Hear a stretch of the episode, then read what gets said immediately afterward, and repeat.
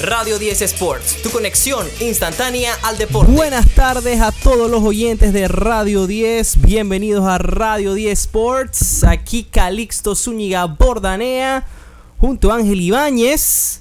Hoy tenemos tremendo programa, Ángel. ¿Qué tal, Calixto? ¿Todo bien? Feliz de estar de vuelta. Semanita que hemos, hemos estado bastante activos y les traemos bastantes noticias cruciales. Ya está con nosotros nuestro invitado especial del día de hoy. The one and only, ¿no? El primo Miguel Zúñiga haciendo su debut aquí en los micrófonos de Radio 10. ¿Cómo estás, primo? Bien, todo bien. Eh, feliz de, de acompañarlo y de, y de visitar su casa. Un espectáculo.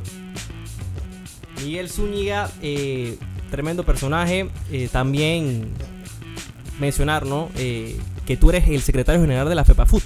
Así es, correcto. Así que hablando del tema del fútbol, vamos a estar conversando ¿no? sobre lo que está pasando en la actualidad del fútbol mundial. También vamos a, vamos a conversar sobre temas de la selección, que por supuesto que le interesa a mucha gente, ¿no? Con su Cele, eh, después de una tremenda Copa Oro histórica, en la que bueno, nos quedamos en la, en la a punto de conseguirla, pero que nos dejó con un gran sabor de boca, ¿no? Así es, sí. Va a ser apasionante lo que vamos a conversar en la, en la tarde de hoy. ¿A, ¿A, ti cómo te deja esa actuación de la Copa Oro?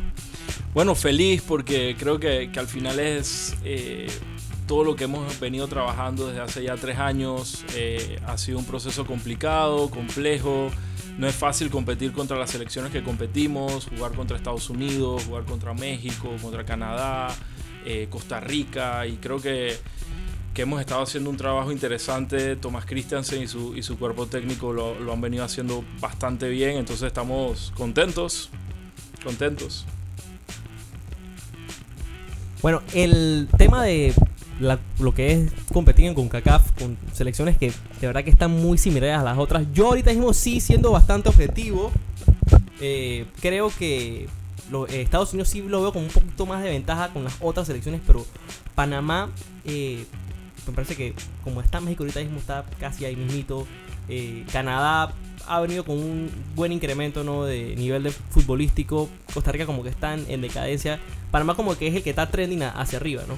Sí, eh, digo, ya estamos, ya estamos en, la, en la cuarta posición de CONCACAF. Ya estamos por encima de, de Costa Rica en el ranking FIFA y eso, eso es súper súper positivo, pero definitivamente que que hay selecciones que están un pasito por encima de nosotros, definitivamente que las que hablaste, tanto Estados Unidos, México y Canadá, eh, creo que además tienen instalaciones deportivas de primer nivel y eso, eso también marca una diferencia eh, a la hora de competir. Eso también quiere decir que nosotros con lo que tenemos podemos competir y con un poquito más nada más podemos ser eh, definitivamente potencia en el, en el área y pelear, ¿por qué no?, con esos tres lugares.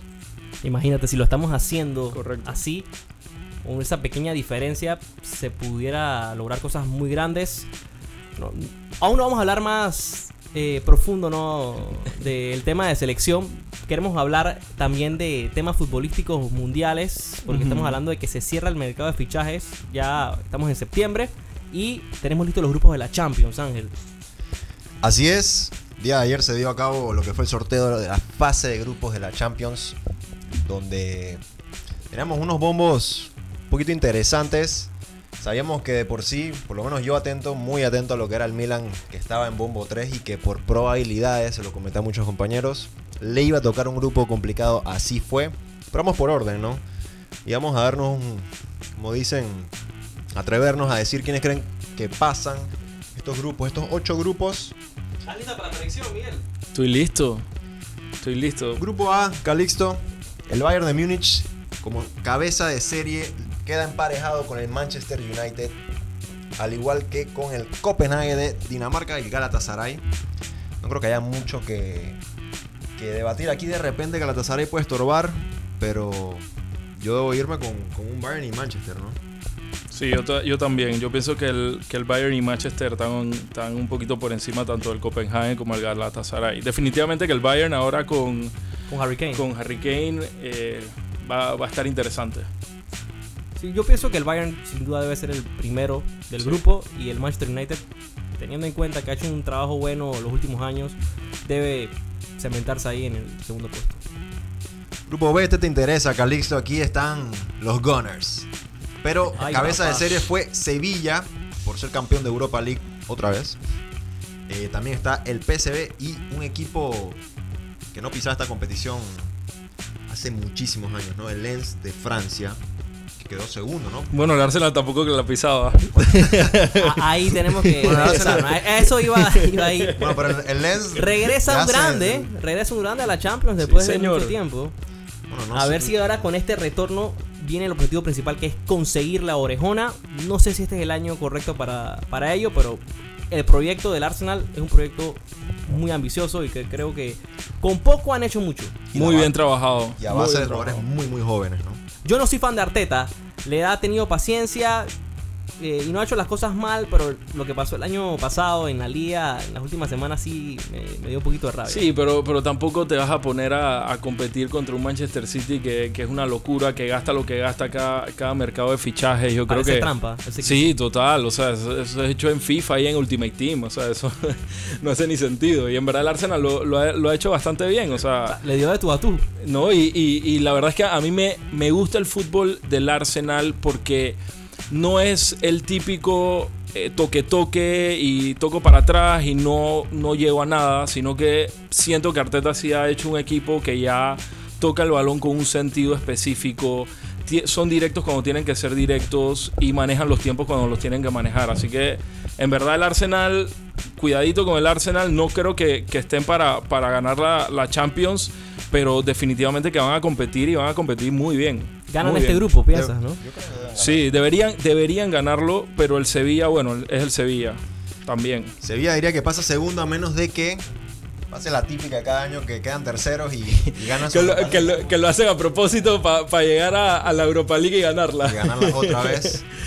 Sí, sí, sí, definitivamente. Grupito interesante acá en Panamá, bastante fanáticos de lo que es el Real Madrid. Tu equipo Ángel, el Real Madrid. Para nada, así no es. Eh, Napoli. Ey, el mío sí es. Madrid quedó emparejado con el La Napoli. cabina estaba con madridistas hoy. Sí, sí, sí, sí. Eh, Braga y Unión Berlín que debuta. Debuta en, en una Champions. Ojo que Unión Berlín hace cinco años estaba en tercera cuarta división. Se ha ido poco a poco, tanto subiendo división en. Liga Doméstica y ha ido ya tres años consecutivos a cada una de las competiciones europeas de UEFA.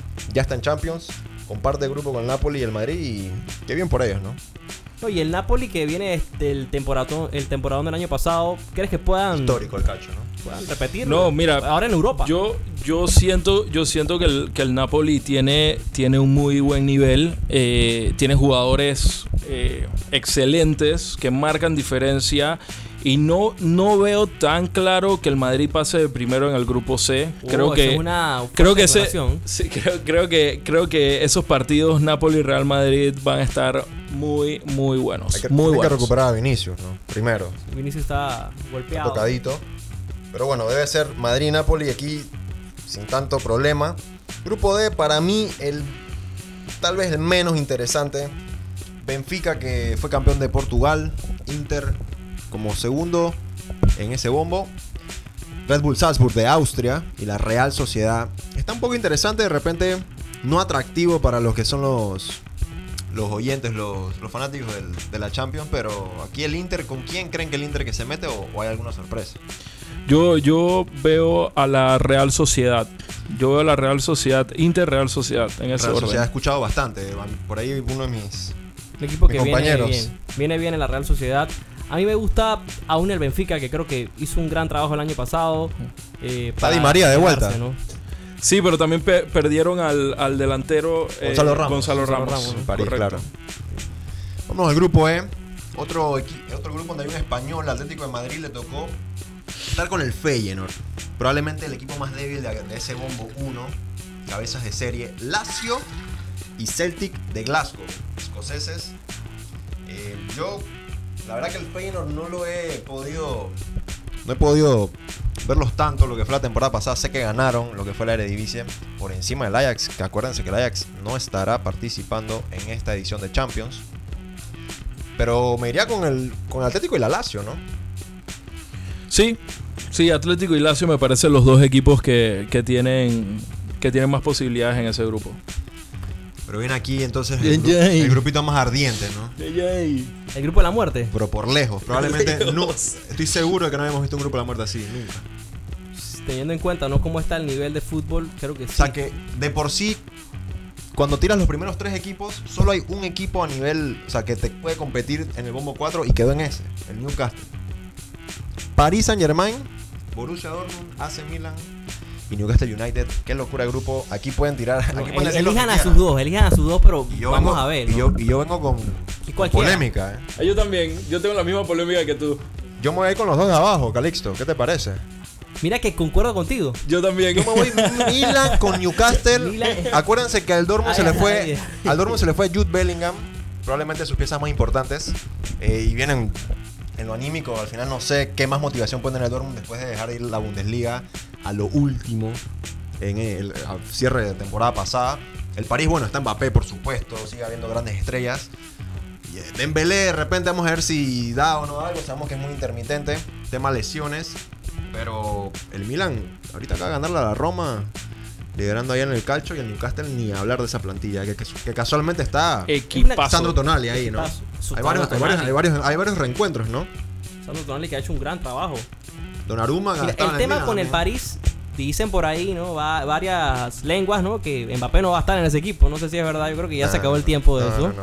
Sí. Faltan. Vamos a ver. Falta. Una hora. Poco menos. menos. Menos, una hora.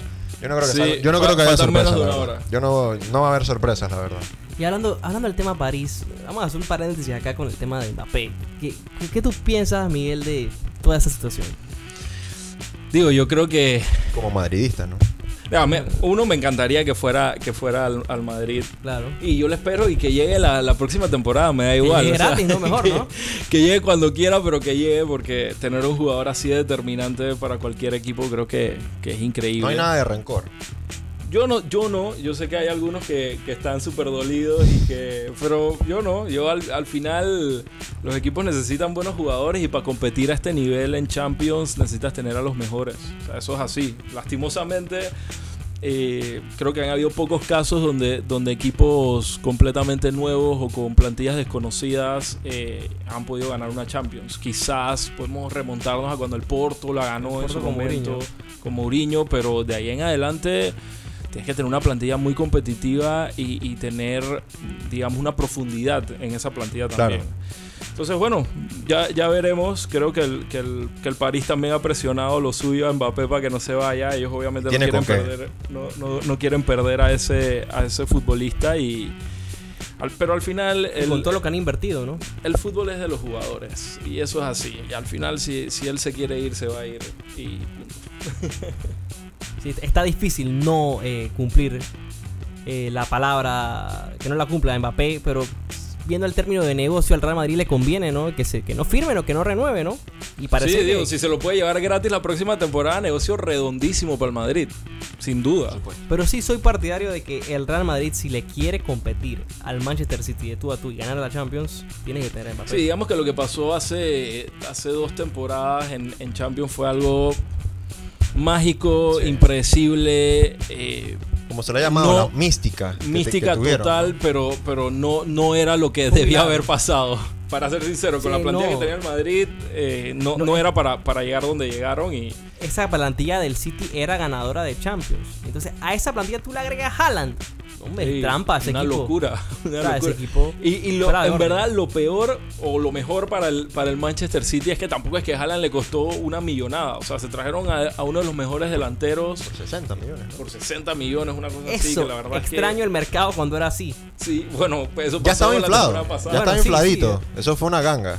Esa, esa fue una ganga comparado ¿no? con lo que están pagando ahora los jugadores. Sí, es que, es que también tienes equipos como el Chelsea que, que gastan una cantidad de plata por jugadores que dicen... No, y el mismo City que también como que Sí, sobrepaga. todo no, fichaje, también, ¿no? pero, pero dicen que el, que el, el nuevo dueño del, del, del Chelsea lo que está tratando de hacer es como que copiar el modelo gringo de cómo contratar jugadores. Si bien los contratos son por ocho años, con tantos millones, eso también los ayuda a ellos a, a no sobrepasar el fair play financiero, porque pueden dividir lo que le pagan al jugador en muchos años. Entonces, eh, creo que es interesante la estrategia. No sé si le va a funcionar y no sé si funciona en el fútbol. Eh, Sí. El deporte gringo, pues sí, porque es diferente. Sí, es que el tema de que tú o sea, pagas los salarios y además le pagas un, un transfer fee. Correcto. O sea, Es ese que- tema es que Eso, eso y, pa- y- y para, para que lo entiendan también, al final el transfer fee no es, que, no es que es un club pagándoselo a otro club.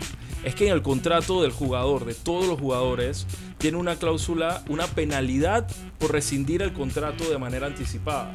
Y lo que hacen los clubes es, yo te pago, pago por ti esa cláusula de, rescisión anticipada o de terminación del contrato. O sea, no es, digamos que no, no debería llamarse un transfer fee porque la verdad lo que estás haciendo es pagando una penalidad para poder salirte del contrato Claro. más rápido. Y entonces, ¿y qué tiene y qué viene siendo la cláusula de rescisión que tienen algunos jugadores? Eso, es una cláusula que, que dice que si tú quieres dar por terminado el contrato antes de que venza, tienes que pagar X cantidad. Pero eso es entre el club y el jugador. Al final, eso es una potestad que tiene el jugador de agarrar y él con su plata decir, hey, yo voy a pagar 200 millones para irme de, de aquí. Puede hacerlo. O sea, que hay jugadores que han hecho eso.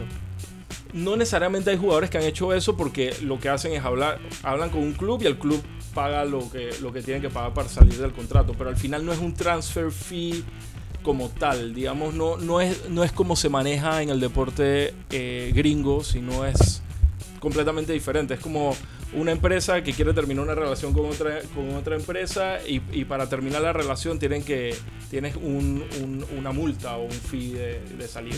Mira, ese es un tema bien interesante que nunca lo había analizado porque yo siempre he creído que, o sea, tú estás pagándole a un club por, por los servicios del jugador, teniendo en cuenta también que existe eso de las cláusulas de rescisión que en su momento escuché que el Real Madrid tenía con varios jugadores que la cláusula era un billón y que si lo querías era Claro, un que billón. eso, eso, eso es ¿Cuál es la diferencia eh, con eso? No, es que e- es, eso mismo. Lo que pasa es que lo que ponen en el, en el contrato es tú, Calixto, para salirte del Real Madrid o del Arsenal, vamos a decir, para salirte del Arsenal y terminar este contrato antes, tienes que pagar un billón de dólares. Tú. Tú lo tienes que pagar, pero El lo puede pagar, pero lo puede pagar un, un tercero. Puede llegar el Real Madrid y dice, y sabes que yo, yo voy a pagar tu cláusula para tú salirte de ese contrato, porque al final los contratos son entre clubes y jugadores. Y si un equipo quiere vender un jugador, ¿cómo es el proceso ahí? Cuando es una venta. digamos? Pero, eh, pero di- digamos, que, digamos que es un poco lo mismo. Es hablar con el jugador. Ahí sí tiene que hablar con el jugador y decirle, hey, queremos venderte, tenemos esta oferta, te interesa. Y el, y el jugador también puede decir, hey, ¿sabes qué? No, yo me quiero quedar aquí. Yo no quiero salir de aquí. Y en todo caso, el club tendría que pagarle al jugador la cláusula de rescisión, la salida. Y entonces, y en, en tal caso, entonces, ese, esa venta entonces viene siendo lo que paga el club. Exactamente. Mira, eh, bueno, aprendan, ¿no? Algo nuevo, ¿no? Cómo son las finanzas, cómo es el mundo del business allá en, en los fichajes de fútbol.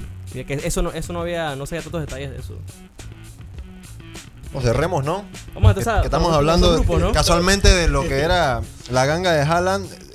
Ahora dicen que, bueno, aquí están los más beneficiados para muchos en lo que fue el sorteo. El City, el actual campeón, le tocó Leipzig, Estrella Roja de Serbia y el Young Boys de Suiza. Cuidadito con Haaland que le hizo 5 goles en un juego a Leipzig. En, octavos de final ahora lo tiene en el grupo dos veces y creo que los otros dos rivales son para, Un animal. para, hacer, para poner estadística, ¿no? Sí, no, ese, ese grupo está. Y cerramos con el del... Acuérdense que Haaland Bueno, tiene más, más aquí- goles que partidos en Champions. Y Sí. también en la Premier. Locura. pe- pensaría que City y, Y el Leipzig deben ir Leipzig, tranquilamente, ¿no? sé. Debería. Yo no, yo no espero sorpresas en este grupo. Y bueno, el Barça entonces queda en ese último grupo, el grupo H. O sea, ya, la. UEFA, ya la UEFA metió la mano para que pasen, ¿no? ¿Pasará? Porto, Cuidado, pues. Si, si no pasa ahí, incluso, ya sucedía el acabose, ¿no? Se- ¿qué- Ah, si- tranquilo. si no pasan, ¿qué pasa, Ángel? No, no pasa. No va, no va a pasar Tú- eso. tú- eres fanático del Barça. Sí.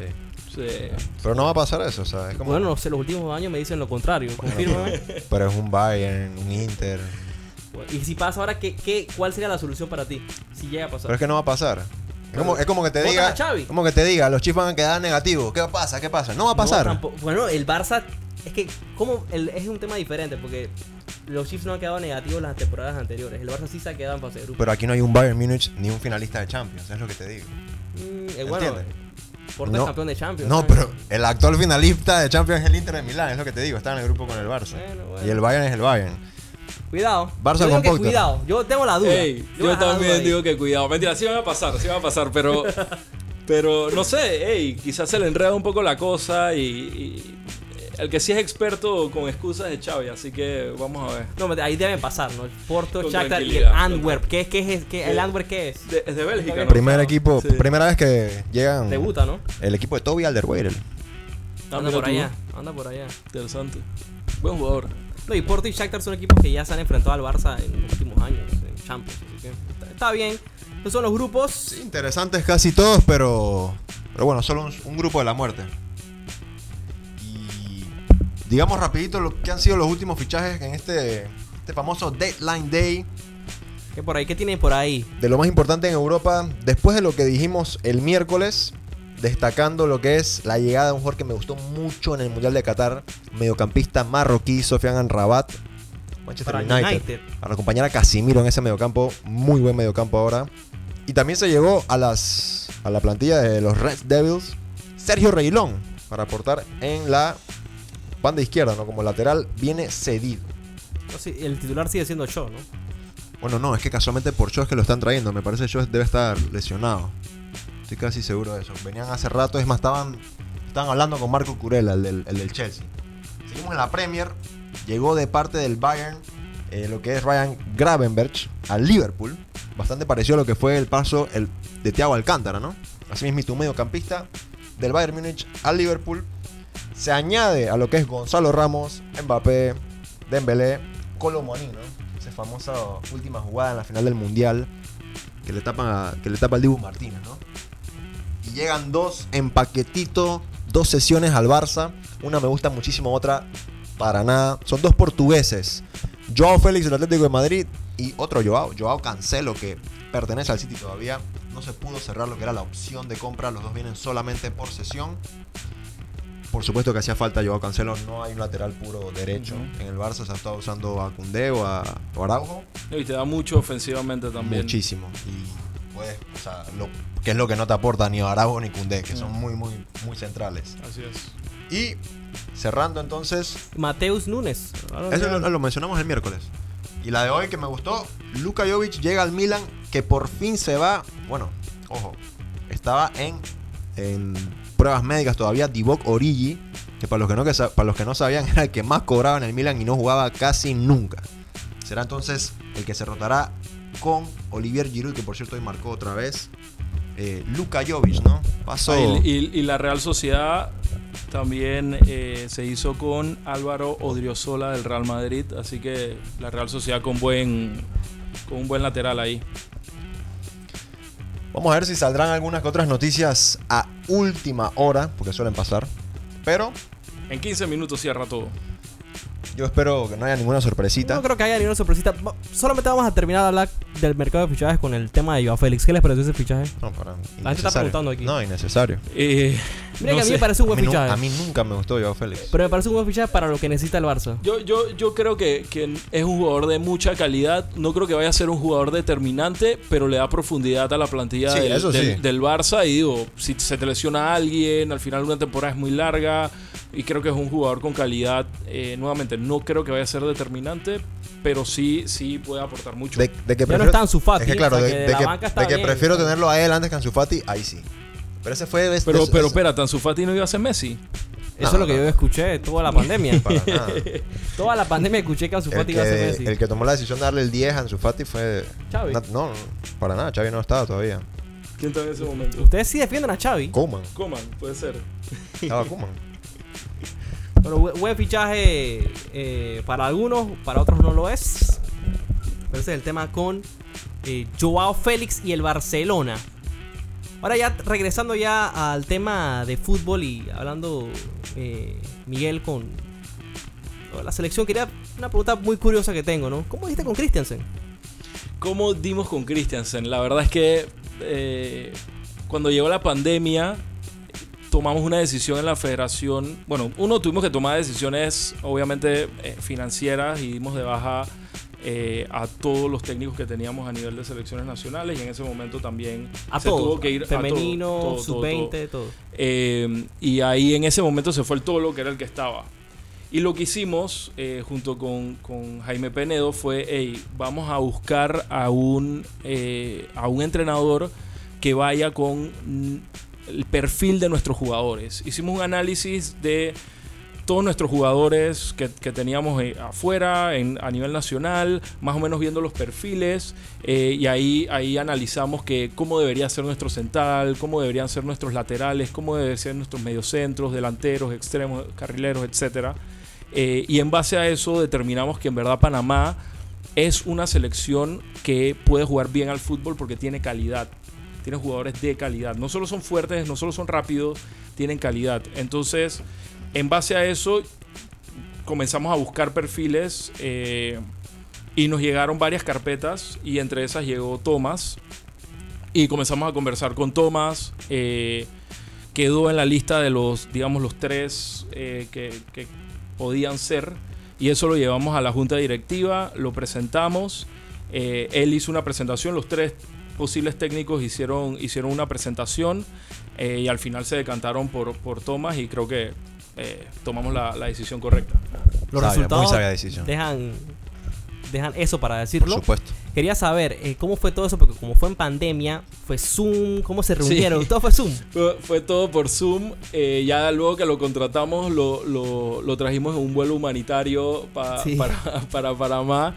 Eh, hicimos una, una concentración en Penonomé. Hicimos una burbuja en Penonomé. Fuimos el primer deporte a nivel nacional que, que comenzó sus actividades eh, con todos los protocolos del MINSA y, todo, y toda esta locura. Eh, pero al final sa- salió bastante bien la apuesta por él. No, ha salido muy bien. Me llama la atención ¿no? cómo, cómo se podía manejar ¿no? ese tema con la No, fue- pandemia. Fue, una locura porque, porque también a cada rato como que cambiaban la, lo- ¿De qué las reglas y Ajá. de la nada por aquí, de la nada por allá y, y manejarte en ese en esa situación no, no, no fue fácil, la verdad. que llegó como que en el momento que era, es que, que era como abril, mayo, que Por ahí, por sí. ahí. Entonces era, dizque, las mujeres hoy, los hombres no sé qué, dije, la No, cédula. y cuando llegó, cuando llegó en el vuelo humanitario este, se tuvo que quedar 14 días en su casa encerrado sin poder salir. Él y todos los miembros del cuerpo técnico que, que también venían de, de- de España. Así que fue tremendo. Y él ya había venido a Panamá anteriormente, ¿o ¿no? Bueno, él, eh, su padre trabajaba en, yo no sé si era algo de cemento, no sé, él- su, su padre es danés, y el, el padre vino aquí a trabajar a Panamá cuando Tomás tenía dos años. O sea que Tomás, Tomás estuvo en Panamá O sea, él, tenía él- él siente cariño, entonces. Claro, claro. Algo de eso hay.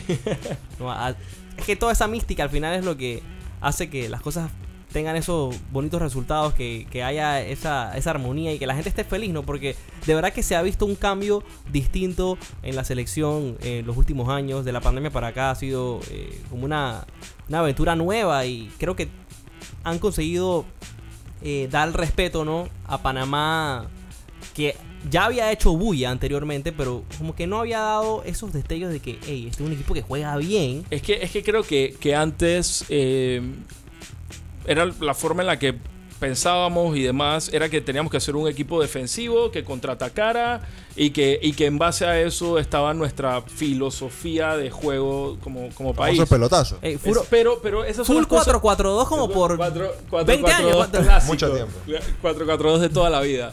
Eh, Ahora pero creo jugando que- con tres centrales, dije dos carrileros. o sea, Es que, es que creo que al final la, la pandemia trajo muchas cosas negativas, pero entre las cosas positivas que trajo para la federación fue esa oportunidad como de rehacernos y de reinventarnos y, y- y de tener un momento de pausa, porque no tenías competiciones, no tenías nada eh, andando, entonces te daba, te daba tiempo para comenzar a analizar profundamente dónde había que hacer los cambios y ahí fue que, que- que empezó todo, todo esto. La verdad es que, y, y lo digo públicamente, Jaime Peneo fue súper importante para que esto sucediera y es el, eh, es el caso de un jugador que representó a su país con, con orgullo, que fue un mega crack.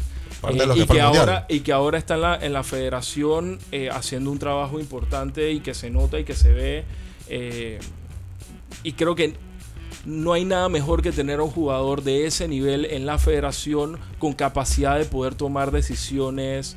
Eh, porque no es lo mismo tener a una persona trabajando eh, y, y ya, y a una persona que pueda tomar decisiones y que tenga la experiencia que él ha tenido a nivel, a nivel mundial ha y a estado de nivel los dos jugador, Ha estado de los dos lados. Y lo ha hecho, la verdad es que súper bien. Súper bien. Qué bien. Mejor portero de Copa Oro. eh, Dos veces. dos veces. Estamos hablando también de que hizo un gran trabajo eh, en los clubes que jugó.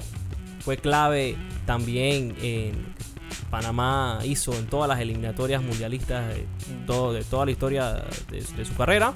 Y fue un mundial. O sea, estamos hablando de palabras mayores. Así Sí. es.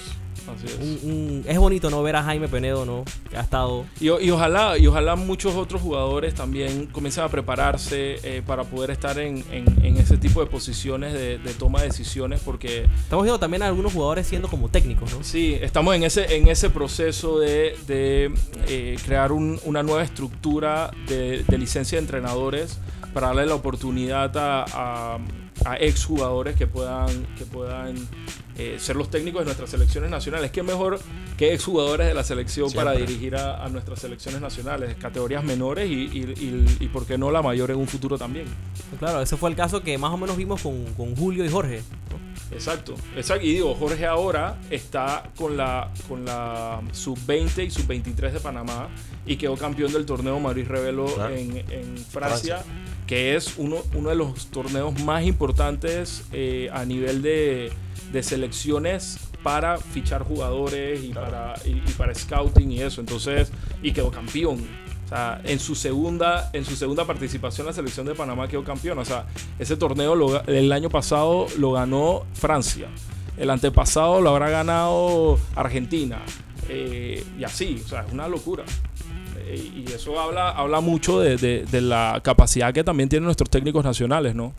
¿Qué se siente para ti haber sido parte ¿no? del proceso de, de esa escogencia de entrenador, de estar ahí, que Yo- has estado ahí, ¿no? ¿Qué se siente para Sí, ti? Yo digo, es súper emocionante. Es, es un, yo creo que, que cuando uno está en el día a día, como que no se da cuenta de, de- de la magnitud del trabajo que, que- que uno hace, en el sentido de, de, de todo lo que hay alrededor de la selección y te hacen ese trabajo constante y a veces hay como que frenar y ver y, y te das cuenta, esto significa mucho para, para mucha gente, ¿no? Eh, y, es, y es bonito, pero al final eh, yo creo que nosotros como en la parte administrativa de la federación lo que, lo que tenemos que hacer es poder darle la- las herramientas eh, tanto al cuerpo técnico como a los jugadores para que cuando lleguen esos partidos y lleguen esas preparaciones lo puedan hacer bien. Creo que ese es nuestro trabajo, es nuestra parte, de, digamos, del juego.